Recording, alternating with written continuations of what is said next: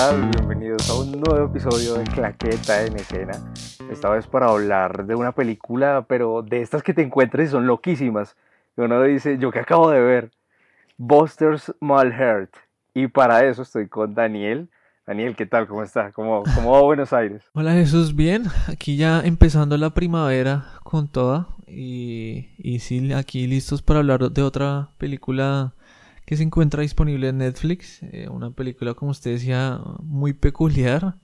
Y vamos a, a, estar hablando un rato sobre esto. Y Daniel, es que una película que fue estrenada este mismo 2017, si mal no estoy en abril, y de una la plataforma la cogió, demuestra sobre todo lo, lo que le está metiendo Netflix al tema de atraer películas cada vez más rápido. Sí, claro, y de generar, seguir todo el tiempo subiendo contenido. Y esta película la estrenaron en el Festival de Toronto eh, su directora, es porque es una mujer, Sara Aina Smith. Súper joven, ¿no?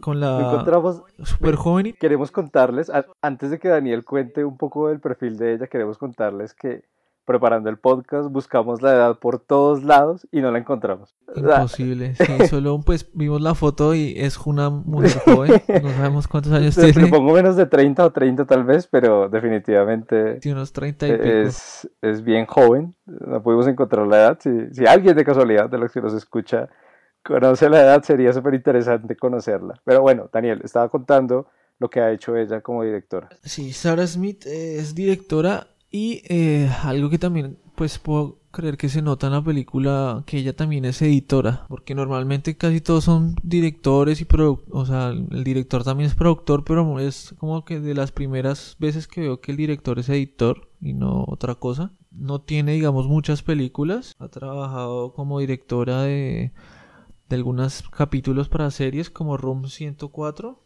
de HBO, si no estoy mal, y un par de películas. Sí, Room 104, en Cricket, que es otra serie de televisión, también dirigió un par de capítulos y está planillada para dirigir el episodio número 3 de la segunda temporada de Legión.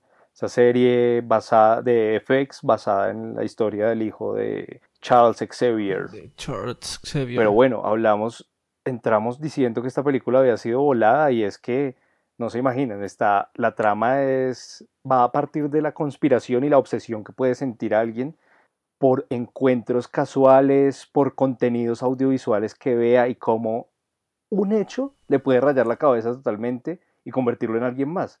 Porque el protagonista, si bien el nombre de la película es Buster, el protagonista es Jonah, solo que tiene como un, cambio de personalidad, podríamos decirlo. Una transformación o sea, como que se va dando poco a poco, pero debido a un hecho que le pasa, como que estalla. O sea, porque lo vamos viendo durante, durante la película que él se va transformando también por, eh, digamos, su carga laboral muy pesada. Y es protagonizada por... El papel, este papel de Jonah lo hace Rami Malek. Que fue, la verdad, para decir, serles sinceros a ustedes, el motivo por el cual seleccionamos esta película, porque se, se viene hablando mucho de Rami Malek sobre todo por su serie Mr. Robot, que si no estoy mal ganó un Emmy por la actuación. Él ganó el Emmy, sí, él ganó el Emmy por eso. Que, bueno, va a interpretar a Freddie Mercury en, en, su película biográfica. O sea, era alguien que con el que hay que empezar a familiarizarse mucho más porque seguro va a dar de qué hablar en la industria. No, y ha hecho varias películas, o sea, obviamente no protagónicas, pero sí ha estado... Creo que su protagónico más destacado es Mr. Robot, eh, en el cual que hablamos que se ganó el Emmy, pero también sale en Una noche en el museo, es el faraón de, la, Una noche en el museo en las tres películas. No, en las tres creo que salen, la, él es el de las tres, sale ese faraón en algún momento. Agmerra se llama el faraón.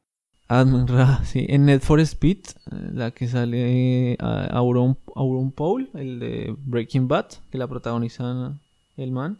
También salen esa de Net for Speed. Y eh, pues no sé si usted esté familiarizado con un videojuego que se llama Until Dawn. No. El protagonista de este videojuego Until Dawn es Rami Malek. Es un muy buen videojuego, se los recomiendo. Bueno, y esta primera parte, como saben, la vamos a hablar un poco sin spoilers. Queremos decirles que la película no maneja una continuidad lineal, cosa que la hace no para todo el público, porque es evidente que no todo el mundo la va a disfrutar. Hay, personas que están más acostumbradas a otro tipo de narrativa, pero lo que sí podemos decir es que tiene una gráfica, por así, un medio fotográfico y visual que es muy potente. El trabajo de fotografía es muy bueno, tiene tomas muy buenas del, del entorno en el que está, de las, eh, en el hotel en, el que trabaja eh, Jonah. Eh, tiene unos planos muy locos, me gustó, me gustó mucho ciertos planos que maneja la película. Es un detalle muy interesante porque la película fue grabada en, pues uno de los de las locaciones, la locación principal fue Kalispell, Montana y es mm, pues maravilloso, no, no, ah, se, se, sabe utilizar el plano. El, el, medio que tienen. Además que es una película independiente, ¿no? Tampoco es una película que sabemos que no tiene mucho presupuesto, quizá como otras películas. Eh, y creo que el presupuesto que tenían, porque no sabemos cuál fue, eh, lo supieron utilizar eh, muy bien. Igual también lo notamos en que no es que cuente con un elenco de actores súper reconocido. Super reconocido, sí. o sea, creo que si no es, creo que tres actores son los más reconocidos y no son tampoco eh, creo que el más fuerte es el protagonista, que, y, también se nota en la película que recae todo el peso actoral en él, que es el de, Rami Malek. También sale Lin, eh, Lin Cheyenne, que es la, la señora, una la señora que protagoniza eh, la, la, trilogía Insidious, que es la que hace de Medium en Insidious, para que la tengan un poco más presente.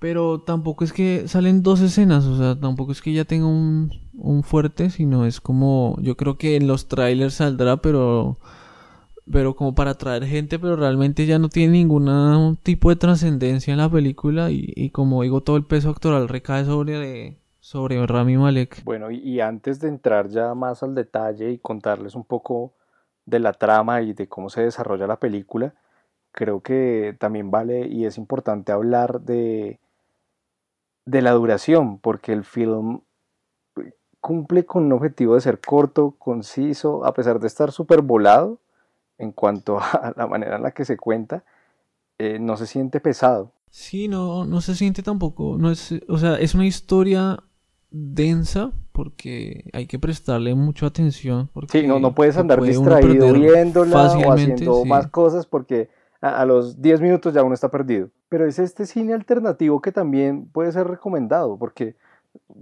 la actuación lo vale. hay muchos, muchos detalles que lo valen, pero bueno, de eso vamos a hablar ya cuando entremos con los spoilers.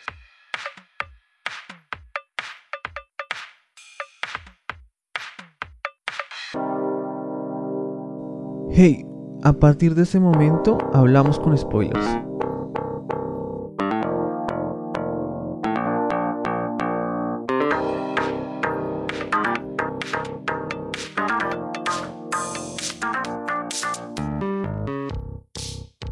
Bueno, Daniel, no, y vamos con los spoilers, vamos ya con la trama bien desarrollada, porque para entender esta película y, para poder hablar bien de esta, uff, hay que tocar detalles que definitivamente se necesita saber ya viendo la película.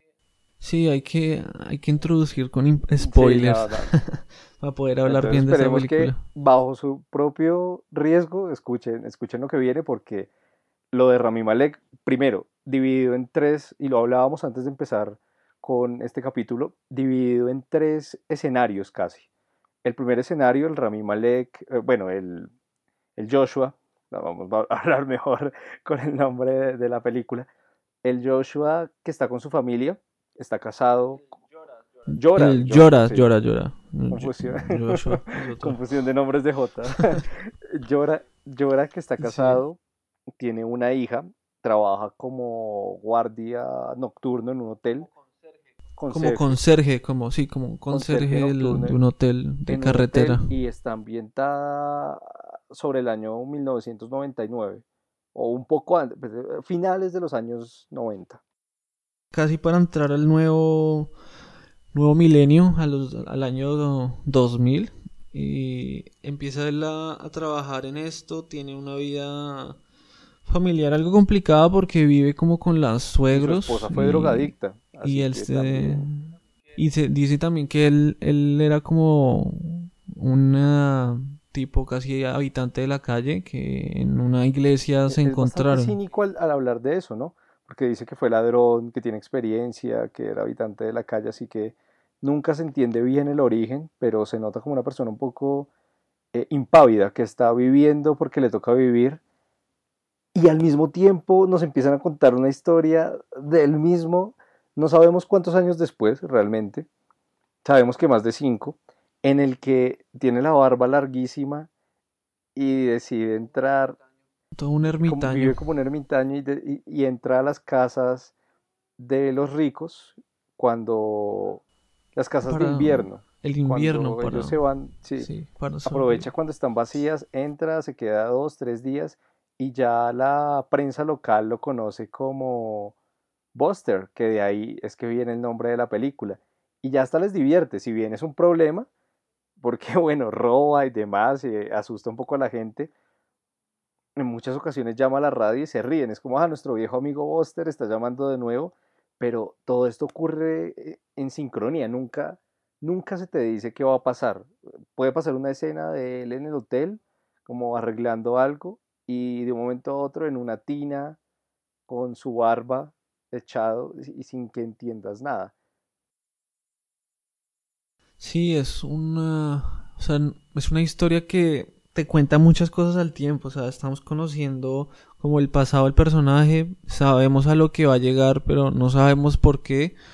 eh, y también te cuenta la historia de que él se está introduciendo como en un mundo de, como de esta gente que cree que el fin del mundo se acerca y que el cambio de, de milenio va a generar algo en el mundo que va a ser como el, como una especie de apocalipsis. Y, y eso con, con la cosa que él no está durmiendo porque le cuesta este, este nuevo trabajo y se le nota a él que le pesa y se va acabando poco a poco eh, el no poder dormir y, y tener que también hacerse cargo como de su hija y se va cargando de toda la Hasta situación que en un momento conoce una persona que, que si bien es rara, la trae la atención porque él está viendo algún tipo de documentales también sobre teorías y esto, pero decir este conoce a lo largo de que va transcurriendo la historia se nos pone en juicio, eh, en tela de juicio, porque eh, ¿será que sí conoce a alguien o, o se está imaginando a alguien? Porque nos hizo recordar, o al menos a mí me hizo recordar el maquinista de Christian Bale, en el que él lleva un año sin dormir y se le nota como este agotamiento ya está afectando su, capacidad mental. Se está imaginando cosas, está, está teniendo alucinaciones y, y nosotros estamos viendo a un Llora que cada vez se ve más cansado, o al menos en esta, en esta, en esta trama, en la trama de- en la que tiene familia, se ve más cansado, más, agotado y no me sorprendería que él mismo esté alucinando a partir de lo que está viendo. Sí, es muy, es muy raro, o sea, como que le, te- dejan la historia al, digamos, al espectador muy subjetiva. O sea, como que tú mismo vas armando la historia poco a poco y vas sacando tus propias conjeturas. Después quizá te, te la desenredan un poco, pero nunca te terminan de decir eh, lo que pasó realmente. Y sí, es muy, es muy complejo eh, eh, como el, el desarrollo de, de la historia para llegar como a entender la transformación final de, o sea, la transformación de Jorah a, a Y sobre Buster. todo porque esta parte de la historia termina en que él piensa que la persona a la que ayudó, la, la persona con la que se encontró, con la que hizo algunos robos, que después se fue, es, es quien asesina a su esposa. Pero los videos de seguridad demuestran de que nadie, nunca se encontró con nadie. Así que lo primero que uno piensa como, eh, pues viendo la película, es, este, este tipo la mató él mismo. O sea, pudo, pudo ser que él mismo mató a su familia, aunque tampoco queda tan claro que fue él. O sea, fue como lo que yo le digo, o sea, como que te dan el indicio de que pudo Eh, ser sí, él, eh, algo pero claro y que tal vez no hemos dicho bien es que este película, esta película no da certezas. Nunca. O sea, esta película es demasiado de interpretaciones y para las personas que estén acostumbradas a ver un cine en el que le cuentan todo, no, no es tan recomendable porque deja abierta todo, muchas tramas, el final queda abierto eh, lo que él hace, muchas cosas no se cuentan.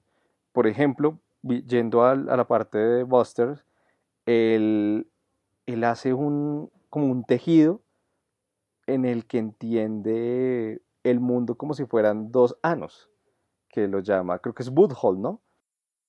Como una, eh, ahí decían también como una especie de manzana, el interior es como un agujero eh, Sí, y lo está haciendo ya en su transformación a ser Booster y entrando un poco con esta parte de la trama.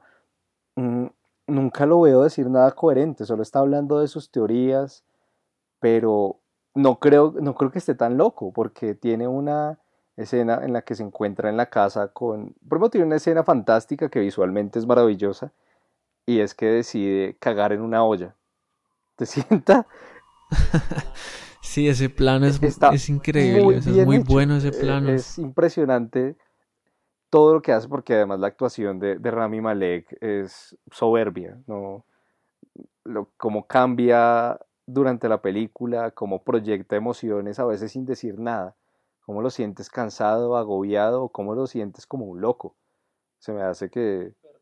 Sí, perdido, o sea, la transformación de él, o digamos los diferentes papeles, por así llamarlo, que hace en esta película, son muy buenos, o sea, creo que realmente te transmite como la confusión y la frustración que está sintiendo él durante la historia, o sea, como de querer poder, o sea, querer estar con su familia, pero si no trabaja, sabe que no va a poder llevar, digamos, dinero a su casa.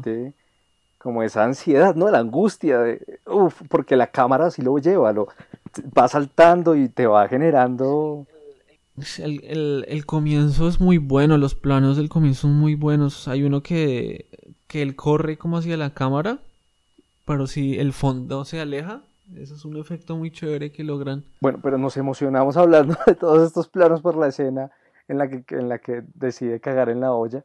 Y, quería hablar particularmente de una escena en la que se encuentra con dos ancianos que son dueños de la, de la casa. Bueno, más que una escena, es casi que una sección de esta historia.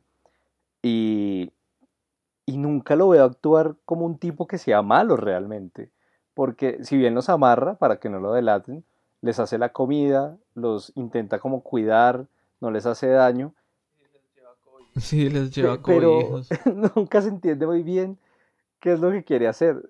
Y es muy, hoy pensaba sobre la película y decía que, que era muy divertido el hecho de que este anciano, el, uno de los dos ancianos, el esposo, tuviera Alzheimer, entonces creía que era el hijo. Quería que era el hijo, sí. Y al principio él me preguntó que si era Santa. Ah, bueno, es un juego también visual fantástico que siempre se pone muy cosas muy navideñas cuando es Buster, como bombachos, bombacho aquí en Colombia puede ser, no, sé cómo se puede decir en otro, en otro país, pero es como, una prenda. una prenda de una pieza, con tirantas. Mm, y, y se hace referencia o alusión a un Santa, pero bizarro, bueno bizarre, usada la palabra en inglés, en español, como, como rayado, como sucio, eh, como que rompe los estándares, porque además estamos contando esta historia desde la Navidad. Es muy interesante ver este Buster, además porque pues en el pasado vimos que eh, está entrando en el mundo de digamos de las conspiraciones, pero este Buster ya lo toma como una como su verdad absoluta. O sea de que este man ya sea digamos el, el no me acuerdo. Bueno igual es que nunca dicen el nombre del informático. Terminó siendo como o sea todo lo que le votaba a, a, a creo que es el resultado de, de Buster, pero no deja de ser el buen hombre que en un comienzo era. Ahora que dijo que, era Llora. no se tenía el nombre del informático, él se vuelve o se presenta como el último hombre libre. Y eso es algo que Buster también adapta a su lenguaje. Cuando habla con, con la radio, eh, yo soy el último hombre libre. Soy el que, el que quiere ayudarlos a salvarse entonces, ahí por eso siento un poco que eh, es el tema de una creación misma de la mente de Llora. Y, la tercera, la tercera línea. Ah, bueno, pues además, además, porque el informático, si usted se fija, es muy parecido al, al personaje que él veía en la, en la televisión, a ese científico que le botaba esa teoría de del agujero negro en, en el centro del, de la Tierra físicamente y es muy parecido, o sea, es como una versión más joven de ese científico que se veía en esa televisión. Sí, y, como que le daría un poco de sentido. Y bueno, la tercera línea de la que no hemos hablado, y para mí la más loca de todas, de la que si no se entiende nada, es el Buster con su barba en un en medio del mar, en un bote. Sí, es muy, es muy loco porque, o sea, bueno, yo iba teniendo la película por estas dos líneas de este, el man que llegará a ser o alcanzar al que estamos viendo más adelante, o sea, lo que estábamos hablando. Pero en la mitad de estos está esta historia de como del del man que habla en español, del que está en el bote, que también vemos en noticias que hay una persona que se desapareció y encontraron una botella eh, con una carta de esa persona y vemos el documento de esa persona y es él, o sea, es la foto de, de Llora, o sea, es una cosa así muy loca que no sabemos de dónde sale. Pero también dice como, bueno, pero es que Llora también habla español y le está inculcando español a su hija. Entonces era la misma persona, pero ¿por qué? Eh, después eh, Buster se afeita. O sea, porque yo pensaba como que Buster, o sea, estábamos viendo el pasado, el futuro de Yora en Buster y que el hombre del bote era el futuro de Buster, ¿sí? Como el futuro del futuro. Pero al final no, o sea, es como que... Es yo particularmente lo sentí como porque hay una escena en la que está Buster que tiene una reflexión ah, ve, ve, a, su, ve a la mamá, le llega, porque ese pedazo es súper raro porque le llega un, una nota en una botella, porque Buster es mexicano, y lo encuentran creo que en, el sur y bueno, le llega la mamá de Buster, que pues es llora, y le manda un mensaje por televisión y, y él lo ve y decide afeitarse. Pero en ese momento llama, ve una publicidad como de una medium o algo así y decide llamarla y la mujer le dice, él le pregunta, lo primero que le pregunta es ¿dónde me ves? Y ella no entiende, él le vuelve a preguntar y, ella le dice en medio del mar. Entonces ahí se termina de volar la cabeza, porque si no lo ha entendido nada, llega esta escena y es como, miércoles, ahora sí no entiendo, entiendo menos. Y lo que yo particularmente pensé, no sé Daniel que haya pensado, es que él estamos entendiendo la vida futura, o sea, llora, se enloqueció, no se sabe cuántos años hayan pasado, pero ahora es esto, tal vez está entendiéndose a sí mismo, pero se siente en un mar, se siente totalmente perdido. Y en una escena cuando está en el agua le dice, ah, dice, mira al cielo y, habla de, déjame, perdí la batalla, déjame ir. Y una de las escenas finales en el agua es una pelea de casi que llora contra Buster. Así que yo lo sentí como un plano más mental, toda esa, esa parte. Tal vez ni siquiera vio a la mamá nunca. Mm, yo quizás entendería, eh, o sea, se me ocurre en este momento que este del barco pueda que sea en en parte es algo mental, pero creo que es el pas puede que sea el pasado de Llora, porque se acuerda que hablábamos, hablaban en un momento en que él era un indigente más o menos y que lo o sea, el Llora, el primero primero. Pueda Sí, puede que sea el primer Llora antes de llegar a Estados Unidos, que se, no sé, se haya ido de México a Estados Unidos en canoa. bote, no sé. en canoa, sí, güey, y haya llegado a, Estados Unidos. Eh, conocí a la mujer, bueno, se reforma, no sé qué, y pasa todo lo que pasa con la mujer y vuelve a, a ser Buster, o sea, como el del principio. Y más o menos eso sería como la teoría que hablaban de, de del agujero, como de volver al mismo punto que hablaba el dibujo que hacía él en la Eran los dos, y el coso de heno que también formaba.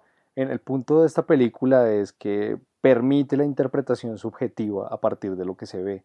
Y creo que ese es un detalle muy interesante que está bien complementado con, hablábamos con Daniel, el hecho de que se siente que solo hay un protagonista porque es del único que se desarrolla la historia.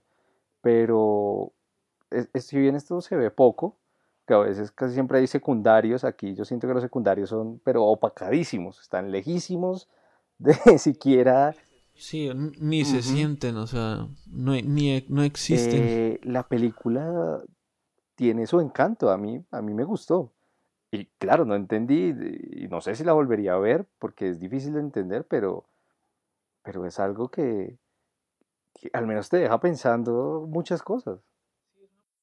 Sí, es una película diferente, eh, como dijimos, no, no es muy concreta, digamos, no te, no te especifica, sino deja muy al aire y muy a tu interpretación lo que cree uno que pudo o que está pasando o está viendo. Eso me parece importante recargarlo porque cada quien tiene su gusto particular en el cine y hay personas que disfrutan más el hecho de ver algo poco más lineal, ¿no? no tan abstracto, e independiente. Abstracto. Pero estoy seguro de que si quieren una nueva experiencia un poco en el cine, pueden, pueden aventurarse con esta película que... Yo todo lo que no entendí y estaba pensando ahorita era esa parte en que el man como que se desdobla, ¿sí se acuerda? Que coge por dos caminos. Es casi al final. Sí, es más o menos como hacia el final. Estaba pensando como no es una película que, les vaya a dar respuestas realmente, pero eh, desde mi... Sí, es como que te vuela la cabeza y te deja más preguntas que respuestas. a, abrir un poco más la mente, que nunca es una mala idea ni una operación que no sea interesante.